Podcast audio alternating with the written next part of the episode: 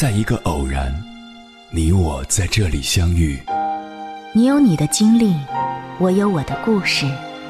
因为彼此的寻觅，我们走到一起。千山万水只为你，捎来谁的秘密？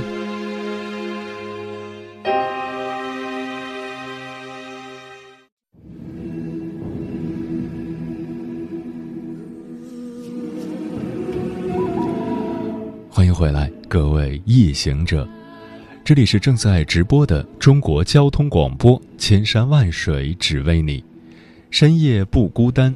我是迎波，绰号鸭先生。我要以黑夜为翅膀，带你在电波中自在飞翔。有这样一位传奇的人物，十五岁上山下乡，三十二岁。带着女儿考进大学，三十八岁漂洋过海，在异国他乡端盘子，四十九岁拿下会计学专科、数学本科以及统计学和计算机 IT 双硕士学位，并成为世界五百强公司的软件主管。六十岁战胜了乳腺癌，凭借毅力。恢复了二十岁的体魄和状态，穿越亚马逊的雨林，登上南美洲的高原。这个传奇的名字叫张晶。如今六十六岁的他，回首人生最大的感慨是：人出生在什么国度，赶上什么样的年月，都不由自己来决定，唯一能决定的是你想做什么样的人。接下来，千山万水只为你，跟朋友们分享的文章是张晶女士的口述，名字叫《我是老三届》，从初中没念完到读完双硕士，又从五十一岁患癌到退休后健身。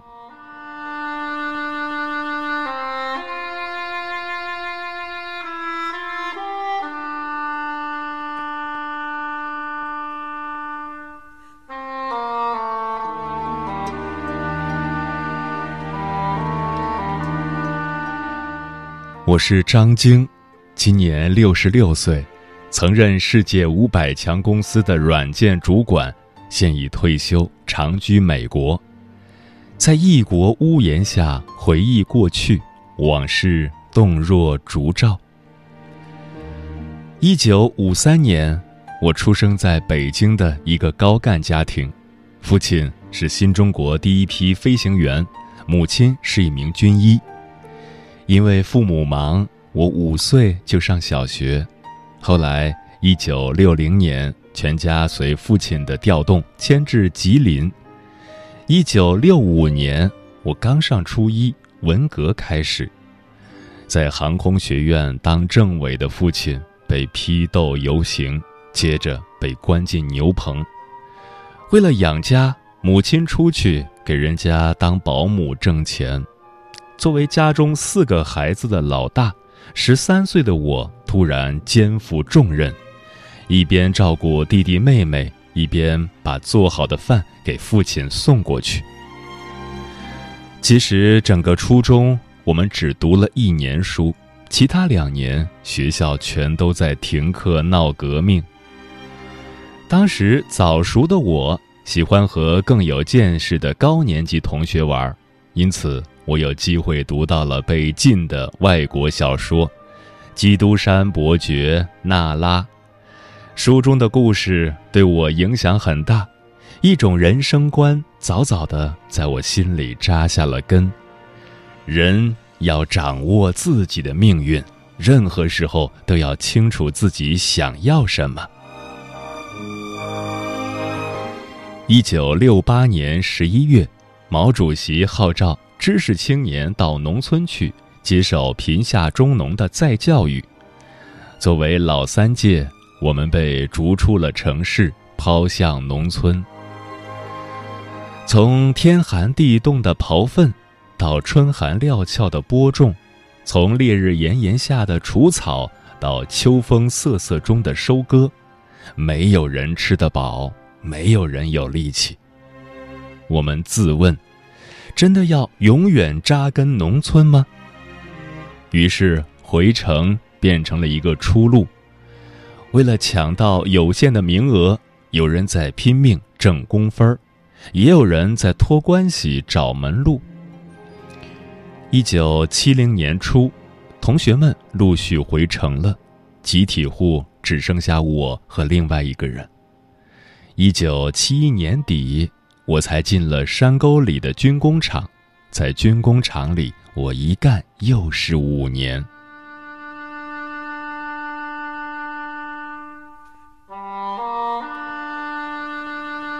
二十七岁时，厂里师傅给我介绍了一个工人对象，说他是个老实人。两年后，我的女儿出生，那时我突然有了危机感。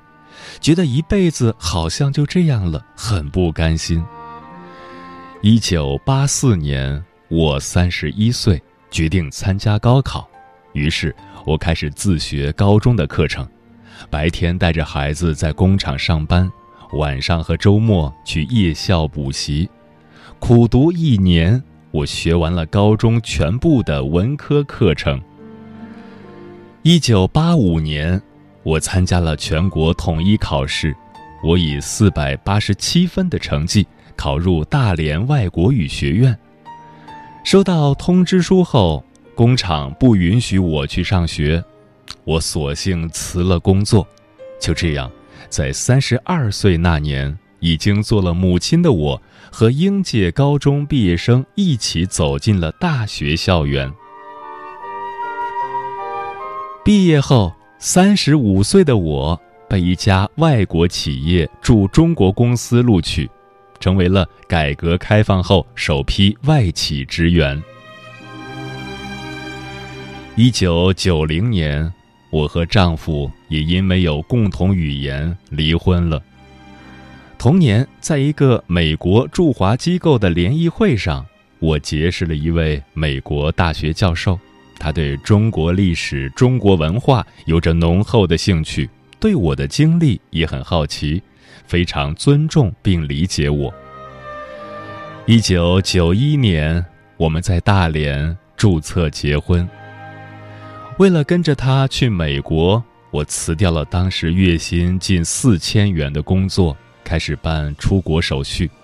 很快，我的签证下来了。可我女儿的签证没那么顺利。一九九一年五月，我只好和丈夫先飞美国，把九岁的女儿暂时留在了国内的外婆家。人生就是一次次归零，一次次重新开始。我本来可以在家做个全职太太。我的美国丈夫很乐意为我提供一份优渥的生活，可依赖他人不是我的风格。我要出去工作。我找到一份在中餐馆的工作，一天能赚三十到五十美金。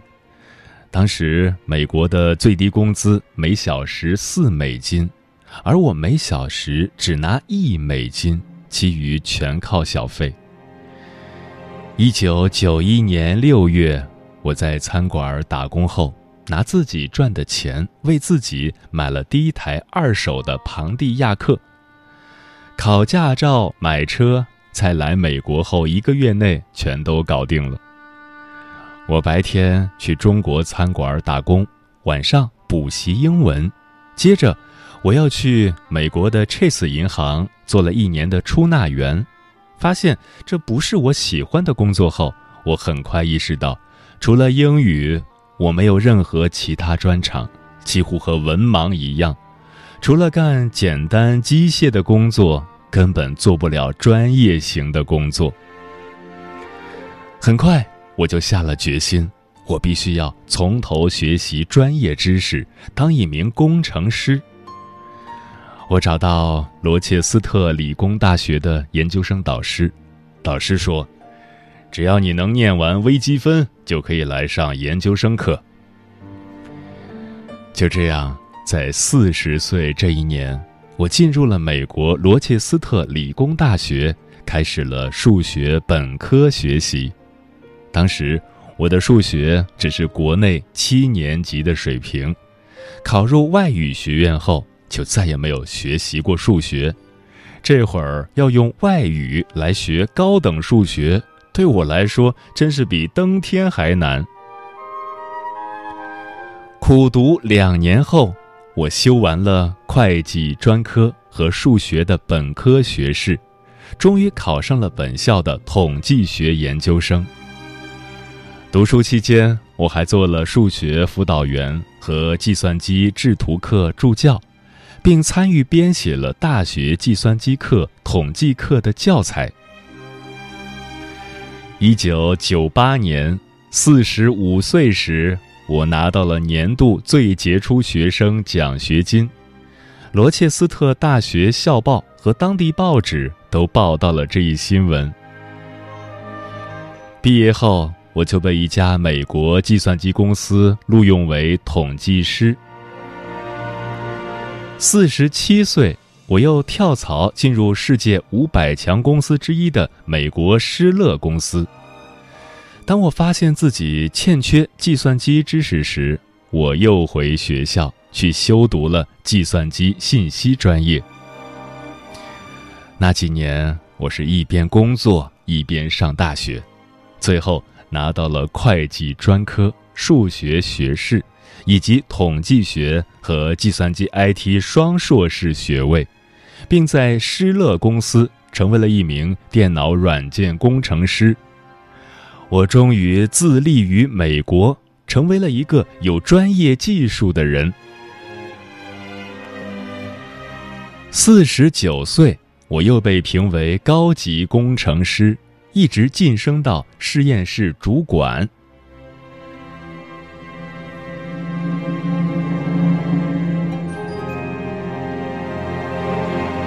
由于常年的伏案学习和工作，让我得了一大堆病：颈椎增生、腰肌劳损、双膝双肩关节炎。五十一岁又被诊断出乳腺癌，做了两次手术，最后那次是十二小时的大手术。术后，我的腰不能直起来，腿不能走路。从脖子到脚，到处都疼，这就是打拼事业的代价，堪称卖命。这时我明白，世上最奢侈的奢侈品就是健康。当年我来美国时，说是要看看世界，可是现在我根本没有了看世界的本钱。我突然意识到，每天开车两小时。朝九晚五工作的那一天，应该快点翻过去了。生命是有限的，挣钱是无限的。我不想再拿自己有限的生命去赚无限的财富。我做好了规划，要给自己多留时间去健身、去看世界、去做公益、去陪家人。二零一三年，六十岁的我。提前五年退休了。人是最拿不准的东西，很可能这一刻想的，下一秒就变。我是行动派，说干就干。我开始健身、游泳、做力量瑜伽，吃低碳水、高蛋白素食，几乎每天都去健身房。半年后。我的身体就出现了变化，疼痛感消失了，肌肉和力量增强了。当年鹤雏下地、浑身是劲儿的那个我又回来了，随时可以整装待发。六年后，我的身体和体质有了更大的变化，我重新找回了自己。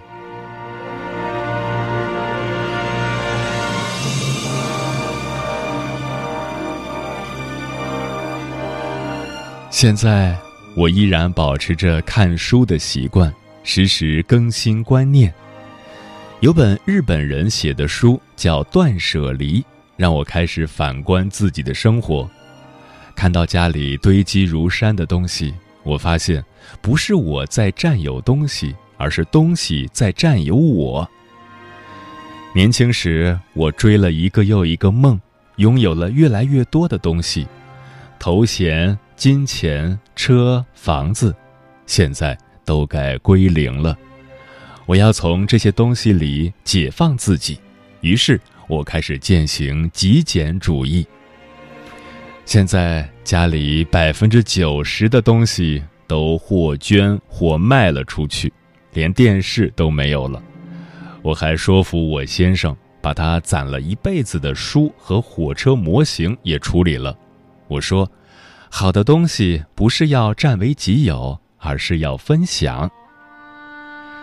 最后，我们干脆从大房子搬到了小公寓，却一点也没觉得空间狭小，真的是神清气爽。接下来，我只想拥有健康和亲情。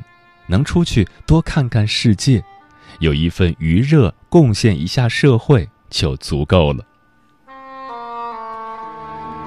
从我到美国的第一天，直到今天，我做的所有事情都得到了我先生的支持。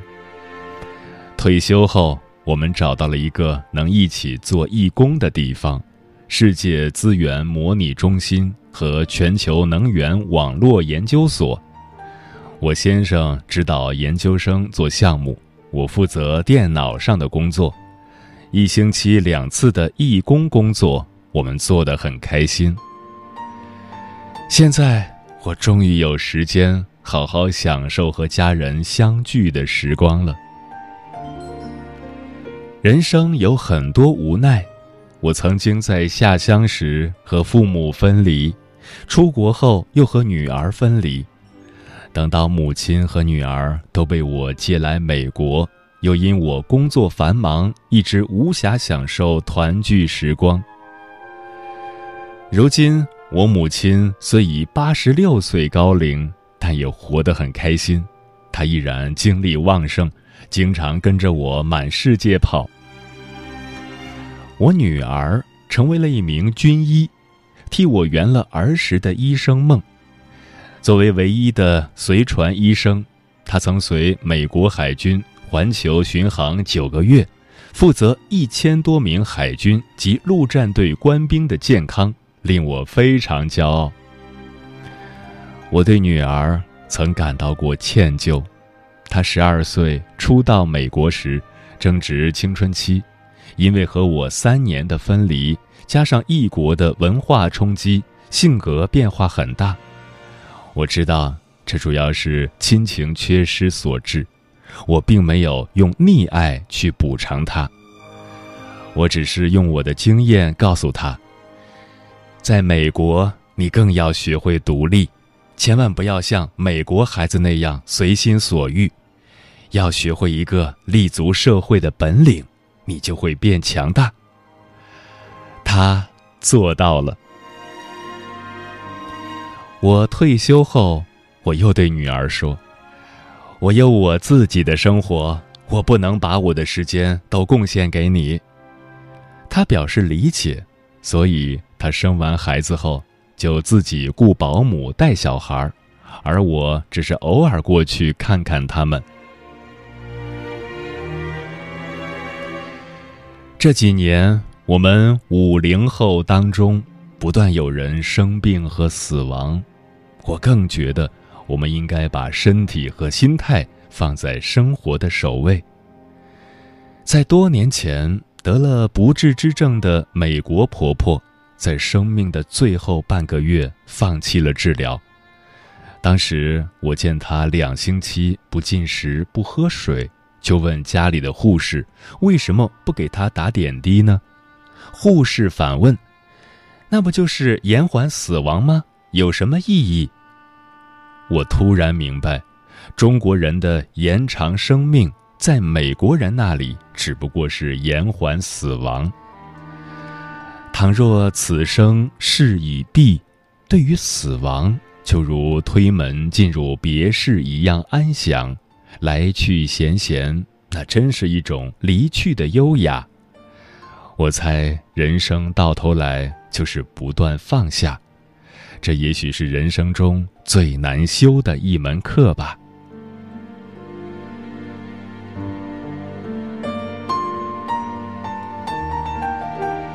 二零一七年的夏天，在我的感染下，我先生快八十岁的人了，也开始跟着我练习瑜伽。好奇心是不老的法宝，我喜欢不断去尝试新的运动项目，比如扇板瑜伽、冲浪、高原徒步登山、水肺潜水。二零一八年九月，我在亚马逊河上过吊桥，之后又在热带丛林中徒步了两小时才到达营地，一路上有鳄鱼出没、毒蝎挡路，十分惊险。而建在丛林中的营地，到处是蚊虫、毒蜘蛛，还不能用电，这些也吓不倒我。每天我钻进丛林看野生动物，滑峡谷索道，乘独木舟漂流，真是太有成就感了。比穿越热带雨林更有挑战性的是，在海拔三千六百五十米的高原徒步登山。二零一八年，我飞到了秘鲁，那里严重缺氧，导致呼吸困难，没有路，坡很陡，温差大，真是考验毅力和耐力。团里都是年轻人，唯有我超过六十岁，因此导游一看到我非常吃惊，一路上他都在担心我会不会掉队，能不能走完全程。可是七个小时后，我成功登顶，看到了传说中的马丘比丘，并且我还有体力在山顶做瑜伽。很难想象，十年前的我走平地都是一瘸一拐，现在的我和年轻人同行，体力、心态一点都不比他们差，我真为自己感到自豪。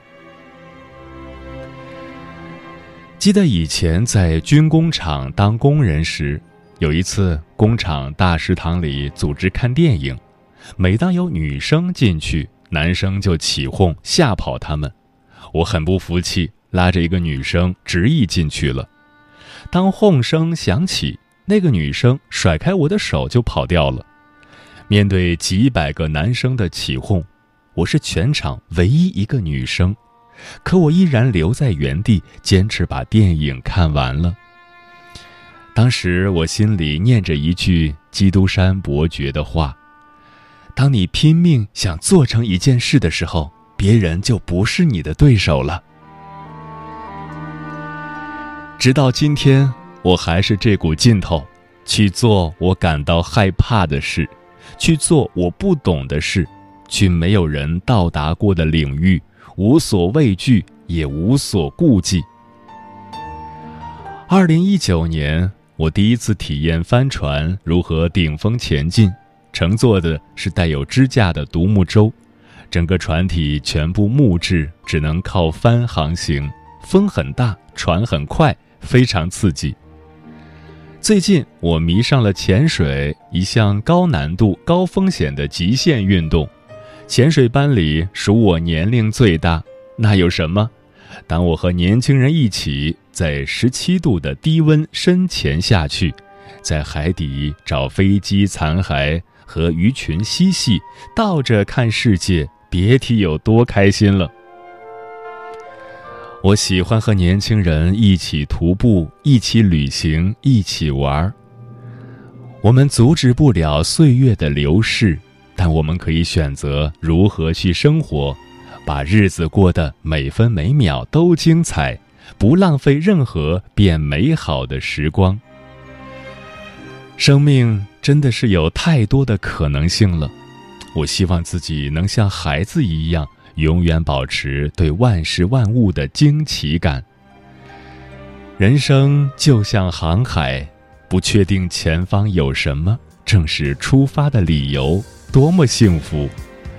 我仍在这条探索的路上，余生的每一天都是唯一的。我要认真的、热爱的、肆意的去活，让自己航行的更远。